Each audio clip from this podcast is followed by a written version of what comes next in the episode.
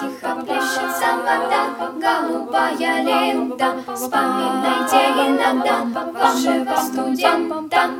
Внимание! Кое-где робот Ирина вставит краткую реплику, поэтому не триггеритесь, ПЖшка. Друзья, всем привет! С вами подкаст э, «Индекс Шеннона», и это вторая серия, гостем которой у нас является Кулакова Елена Петровна с кафедры математики, собственно говоря, в нашей школе. Вообще, я думаю, Елена Петровна, вы согласитесь, что в Летово кафедра математики — это, во-первых, очень сильная кафедра, ну, а во-вторых, на ней работают очень интересные люди с разными историями, там, с разными увлечениями. В целом, за все то время, что мы как бы с вами работали, вы рассказывали нам какие-то истории в группе, и потом вы еще и на летнем концерте выступили, мы все узнали, что вы еще и поете очень здорово. Первый вопрос, что именно для вас является вот чем-то особенным в изучении математики в Летово? Какую бы особенность вы выделили? Мне в Летово очень нравятся критериальные работы. Как ни странно, это то, чего нет в других школах, особенно работа на критерий D. Заметочка, критерий D в летовской математике – это контрольная работа на умение применять математические знания в реальных жизненных ситуациях. То есть, когда критерий D стоит по расписанию, я всегда знаю, что это будет очень классный урок. Потому что, например, первый урок мы считали жирность в домашнем сыре. Вот, это придумал работу Александр Владимирович, наш новый зав кафедры. Вот, он э, там из трех э, литров молока делал дома сыр. Сам? Вот. Сам, да, домашний сыр. Ничего себе. И нужно было, снял про это видео, и нужно было там посмотреть видео и в конце посчитать жирность. То есть там загуглить, что это было за молоко, какая у него там может быть жирность, посчитать, э, ну там видно, там на весы кладет, сколько выпарилось воды и сколько в итоге там жира осталось в этом в конечном веществе. И это прям лучше, мне кажется, что может быть на тему процентов. Когда ты понимаешь, насколько вот вся эта математика, которую мы проходим в школе, она вообще-то из реальной жизни приходит, задачи все не, не, отку- не кем-то откуда-то придуманы, а это то, что нас окружает. Это, мне кажется, та связка, которая немножко пропадает в обычной школе, когда там, не знаю, класс уже как раз седьмого начинается прям алгебра, вот, и кажется, ну вот, жизнь там закончилась, когда 5 плюс 5 закладывали, а тут Ну да, и ученики постоянно там спрашивают у своих учителей по математике, зачем мне ваша, да, ваша зачем, математика? зачем мне нужно это? Да, а Нет, тут вот на самом деле... Кто любит математику, тот не спрашивает. То есть у нас, например, была работа, когда мы просто брали линейкой и ходили мерить бассейн. Просто вот, линейкой? Просто линейка, да. И 15 сначала, сантиметров? сначала, ну не, не 50. А, ну, слава 50. богу. Сначала у них был шок из серии, как мы можем померить объем бассейна линейкой. Вот, а потом они догадались, что там есть плиточки, в общем, начали мерить плиточки. Вот, что-то кто-то даже посчитал. Вот, это, это, это- очень здорово. И кроме критерия D еще классно, конечно, что есть ли этого критерий B исследования, потому что это, понятно, что это очень все упрощено, но в миниатюре это похоже на то, чем занимаются настоящие математики.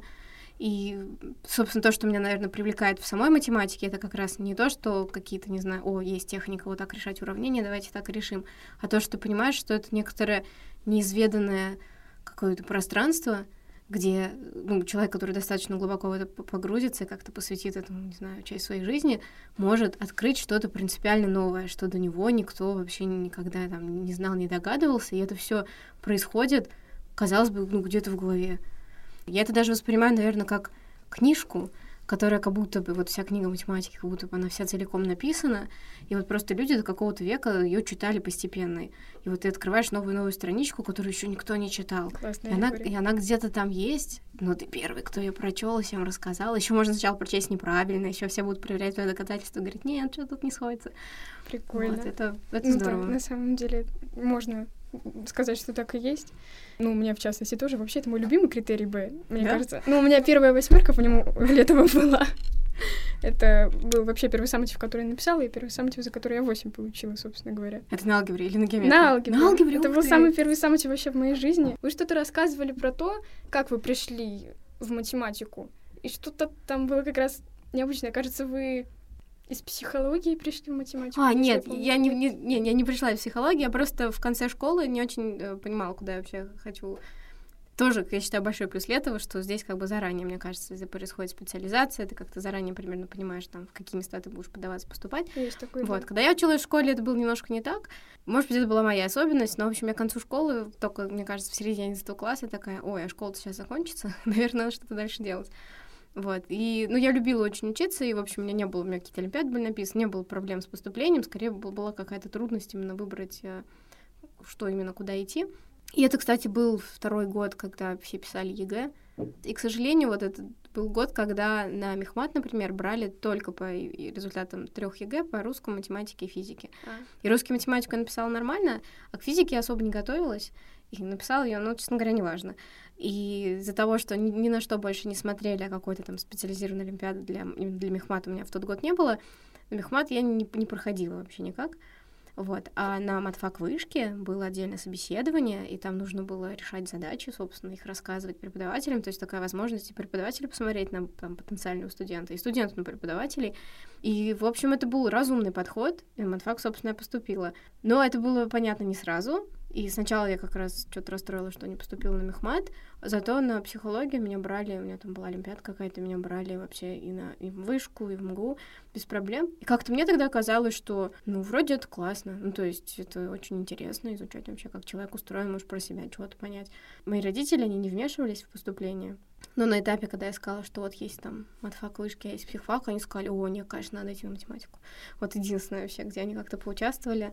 Они считали, что это более какая-то серьезная специальность, что потом можно стать, грубо говоря, кем угодно вот, с таким фундаментальным образованием. А типа психологов очень много, там непонятно, как устроен рынок. И мне кажется, они не очень воспринимают всерьез психологию, как, да? ну да, как, что это типа врач, что он там может вообще а, ну, помочь. Ну, понятно, да, вот, что есть клиническая психология, в общем, как-то это было не очевидно. Вот, я пошла на матфак, и вот четыре года, в общем-то, происходило то же самое, что на собеседовании. Мы просто решали задачи. Ну, в смысле, у нас были лекции, нам все рассказывали. Но основная часть работы — это то, что тоже, кстати, мне кажется, хорошо в летской системе, что у нас примерно так же это выглядит. Это когда тебе дают листочек, и ты, по сути, ну, сам открываешь новый материал, пока пытаешься его прорешать. Ну, вот, да, и потом рассказываешь, обсуждаешь. А если бы вам родители не посоветовали на матфак идти, вы бы пошли все-таки куда?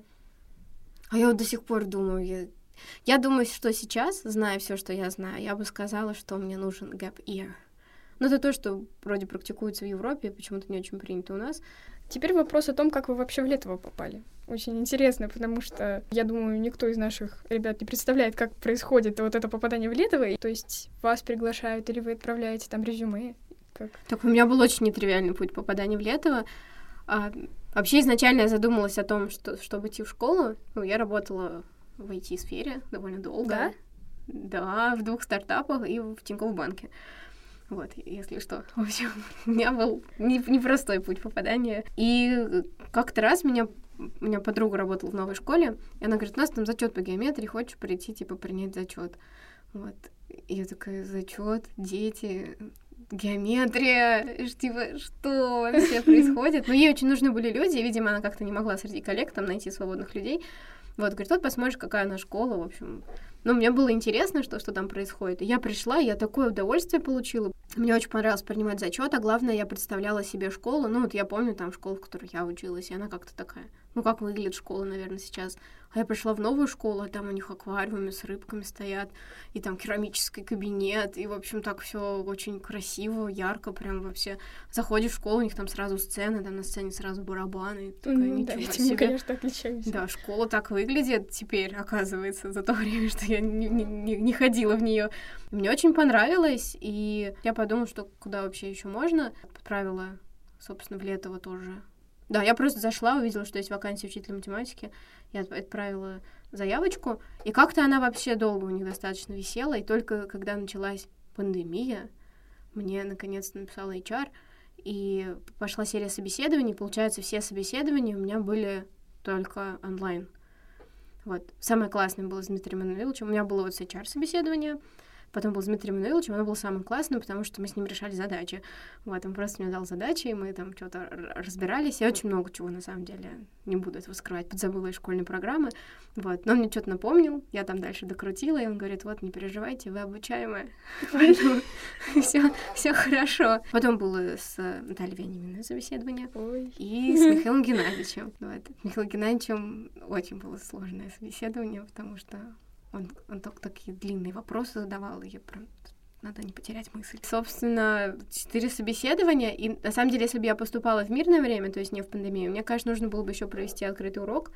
Это когда, ну, я думаю, вы это замечали, не знаю, если к вам приходил кто-то, когда новый учитель приходит просто, ему дают какую-нибудь группу детей, и он должен при всех провести урок, чтобы на него посмотрели коллеги, там, чтобы дети на него посмотрели, как он вообще там держится, какие у него там материалы, что он делает.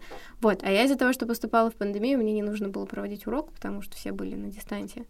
И я думаю, честно говоря, что мне, конечно, повезло с этим, потому что я бы просто бы очень сильно перенервничала, если бы нужно было еще проводить урок. Вот. А так, да, все получилось. И И вас взяли сразу как учителя, не как ассистента, да? Как учителя, но тут, я думаю, это был прям большой кредит доверия со стороны Дмитрия Мануиловича, потому что, ну, это был кот в мешке, мне кажется. То есть могло оказаться примерно что угодно, когда у тебя человек даже урок открытый не проводил. Вот, а он не побоялся, и спасибо ему за это огромное. И главное, ему супер благодарна за то, какие он мне дал группы в прошлом году. Собственно, это был мой первый год в школе, потому что когда он мне дал группу 8.1, О, я такая, ну они же база, ну как, как мне вообще с ними была. как мне с ними общаться? Я поняла, что это группы, ну, то есть там математика-то очень простая, там как что мне им вообще объяснять? Вот, и на самом деле это группа, на которой, мне кажется, я научилась больше. Не знаю, надеюсь, что вы тоже многому научились. Я Вот. думаю, определенно, учитывая то, что какой-то даже переход стал возможен после этого из базы куда-то повыше. И многие Ну, этим это- это воспользовались, отлично, да. конечно. Да, так что, да, Ну, я большое точно- спасибо я- Дмитрию Мануиловичу, Я что точно больше научилась, потому что когда я... Ты, ну, то есть, как я раньше думала, что вот ты рассказываешь, там что-то устроено вот так, все говорят, ага, решает задачи, и все хорошо. Вот, а тут ты рассказываешь, а все такие, ну и что? И Да зачем нам это? и мы не да. поняли ничего. И ты такая вот по-другому, вот, вот так, а вот так, вот так. И вот здесь начинается, мне кажется, наконец-то какое-то педагогическое мастерство, потому что, ну, детям, которые так все берут, наверное, легче объяснять. Вот, а когда тебе нужно еще новую идею продать, когда ты не можешь просто сказать, теперь у нас квадратное уравнение, надо объяснить, зачем, почему это не страшно. Вот это начинаешь как-то выкручиваться, что с этим делать. Ну да, конечно. Вот. Ну и девятый класс, конечно, чудесный. Не знаю, это была не очень высокая группа, 9-4, но прям... Ну как не очень высокая. Для, Не, на- ну- для меня лично это очень высокая группа уже. Но с ними было прям как-то здорово. Да, и, собственно, сейчас они у меня в десятом, и это прям прекрасно. А многие оттуда перешли куда-то выше или ниже? У нас даже ушел один мальчик на, на IB из этой группы, Да? причем на high level. Да, На что- IB на high level? Да. И он до сих пор, я очень надеюсь, что он тут не вылетит, и он до сих пор оттуда не вылетел. Вот, я ужасно Классно. горжусь. Вот, ну, то есть, понятно, что это не только моя заслуга, но это прям, ну, это он молодец, безусловно, сам. И вообще в школе лет существует какой-то культ IB. Культ IB, да, есть такое. Все это раздувают так сильно. Все говорят, что вот если ты не прошел на IB, ну это звучит так, по крайней мере, типа, если ты не прошел на IB, ну все, до свидания, жизнь окончена. А на самом деле ведь это не Не, на так. самом деле это просто нужно понимать, зачем это, зачем Ну это да, тебе. Конечно. Более того, даже, насколько я понимаю, программа КВМ-в плюс САД помогает поступить в зарубежные вузы. Ну и- да. Ну, конечно, еще важно определиться, нужно ли это вообще, или это делается Ну так да, для на- галочки. Ну да. Да. Не, ну в IB, правда, занимаются, мне кажется. Там Мгм. очень... Там прям профессионалы работают. Ну, конечно, да. Нет, конечно, мы кафедра математики тоже профессионалы. Но там прям люди, которые много лет занимаются этим поступлением, и мне кажется, они понимают, как там должно выглядеть все это, и резюме, и письма, и в общем. И, ну, последний вопрос хотелось бы задать, конечно, про музыку. Скажите, какое она вообще значение имеет в вашей жизни? И, ну, вот как вы до сих пор связываете там... Вы вот играли как раз, у нас был летний концерт в июне, и вы как раз там сыграли. Кажется, это была даже ваша авторская песня. Парень-походник, да, это я Кла- классная песня, у меня до сих пор прям мелодия в голове вот это прикольно прям получилось. Еще вы Настю Стафееву пригласили на скрипке играть. Да, Настя на скрипке была. Классно вообще. Вот как вы сейчас как бы занимаетесь музыкой? Есть ли какое-то соприкосновение музыки Так, и ну могу, математики, наверное, например? рассказать. Нет, не, не самая короткая история. Постараюсь покороче, но могу рассказать, как это началось. Давайте. Когда я была маленькая, меня пытались дать в музыкальную школу. Помню, я там походила две недели. Дальше было что-то типа первый концерт, где нужно было играть веселых гусей. Вот, и я что-то так перенервничала, что родителям не сказала, что будет концерт, и мы просто в этот день не пришли. Вот, и, в общем, потом, да, что-то выясняли, что почему аж девочка не пришла на концерт. В общем, больше я в музыкальную школу не ходила. Вот, собственно, музыкой вообще никак не занималась, и когда я училась в школе, мы ставили один год такой спектакль «Бременские музыканты», и это практически мюзикл, и у нас там все пели. И, в общем, э, нас, мои одноклассницы и, и там девочки из других параллелей, они играли зверушек, они все очень хорошо пели, они пели песни, прям было очень классно. А я играла не зверушек, я играла атаманшу. Вот. Ничего и, себе! и у меня вот такая была роль, да. И мне было очень обидно, что все поют, а я не пою. И я говорю, давайте... А я явно пела не очень хорошо тогда. Я говорю, давайте я тоже спою песню. Почему атаманша не поет? Вот. И мне дали песню, я пела ее, ну, не то, что специально плохо, но я как бы очень слишком, наверное, эмоционально в нее вкладывалась, но такая была грустная песня, вот, и это произвело впечатление на зрителей, я помню, что как-то так все очень это удивились, но почему-то у всех было ощущение, что вот все девочки поют хорошо, а, а Лена, может быть, специально, но поет не очень хорошо. И как-то я музыкой потом особо не занималась, и только когда я поступила на первый курс, и первый раз э, там на факультете было какое-то, типа, ля, там, собрание студентов такое неофициальное, там все играли на гитаре, и хорошо, и мне прям тоже захотелось играть на гитаре, потому что мне уже было там сколько, 16-17 лет, я до этого ни на чем не играла, и я это рассказываю так, что я полезла в шкаф, а сверху у нас на, на шкафу лежа, лежала папина гитара, которую он куда давно туда убрал. Вот, и она так и лежала. И, по-моему, на меня гитара все таки свалилась. Сыграла, наверное, научилась песни две, и такая, аккорды-то я уже знаю, а что если сыграть вот этот аккорд, после него вот этот, а после него вот этот? Так, о, звучит прикольно. И потом, а что если из этого какую-нибудь историю придумать? Вот, и так и написала свою первую песню. Это было уже лет 10 назад, получается. Вот. И мне так понравилось, что, оказывается, можно писать песни, что я пошла потом на вот матфак и показала, там одна девочка говорит, вот смотри, я песню пишу теперь. Вот, и она говорит, что это очень круто, хотя, ну, очевидно, первая песня была не очень крутая, и она говорит, что это прям, это здорово, и надо продолжать. И я вот довольно быстро нащупала какой-то свой вот этот э, ключ, это иронические песни, потому что все песни, которые я писала серьезные, такие там грустные про переживания, их слушали и говорили, ну да, вот, а те, которые были смешные, все смеялись и говорили, вот это прикольно. Вот, я такая, ага, нащупала. И, в общем, я стала чего-то такое писать, причем ну, никогда не, спи- не писала специально и не отдавала себе в этом отчета, скорее просто как-то сидишь и бабаться что-то придумывается. Вот, то есть это... Я это воспринимаю, может быть, не очень серьезно, потому что, мне кажется, это такой как дар, который ну, то есть, может быть, не самый шикарный дар, который может быть. Нет, вот, это и... же очень прикольно. Вот, ну да, мне как, у меня даже какое-то чувство, что это как будто эти песни мне не совсем принадлежат. То есть, как будто не я вот их не, не процесс, как, не, не результат какого-то труда, который ты прям в них вложил, а что вот что-то сидел, тренькал, тренькал, и вот что-то пришло.